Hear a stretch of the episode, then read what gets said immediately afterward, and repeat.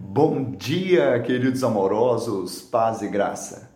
O pardal encontrou casa e andorinha ninho para si onde acolhe os seus filhotes. Eu, os teus altares, Senhor dos exércitos, Rei meu e Deus meu. Salmo 84, verso 3. Nós temos aqui o salmo dos filhos de Corá. Eles tinham o dever, se encarregavam de serem os porteiros do templo.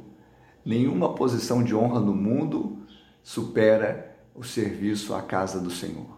Nós temos vivido um tempo que estamos privados muitas vezes de estarmos ali no prédio congregando e manifestarmos o nosso ser igreja, mas nós anelamos por isso.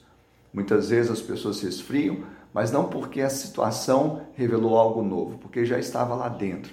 Nós devemos aquecer o nosso coração, porque até os pássaros encontram o seu lugar no Senhor. Nós também encontraremos o nosso lugar nos altares de Deus que eu e você possamos ser adoradores como os filhos de Corá e preferirmos estar à casa do nosso Deus a estar nas tendas da perversidade, porque um dia ali vale mais do que mil.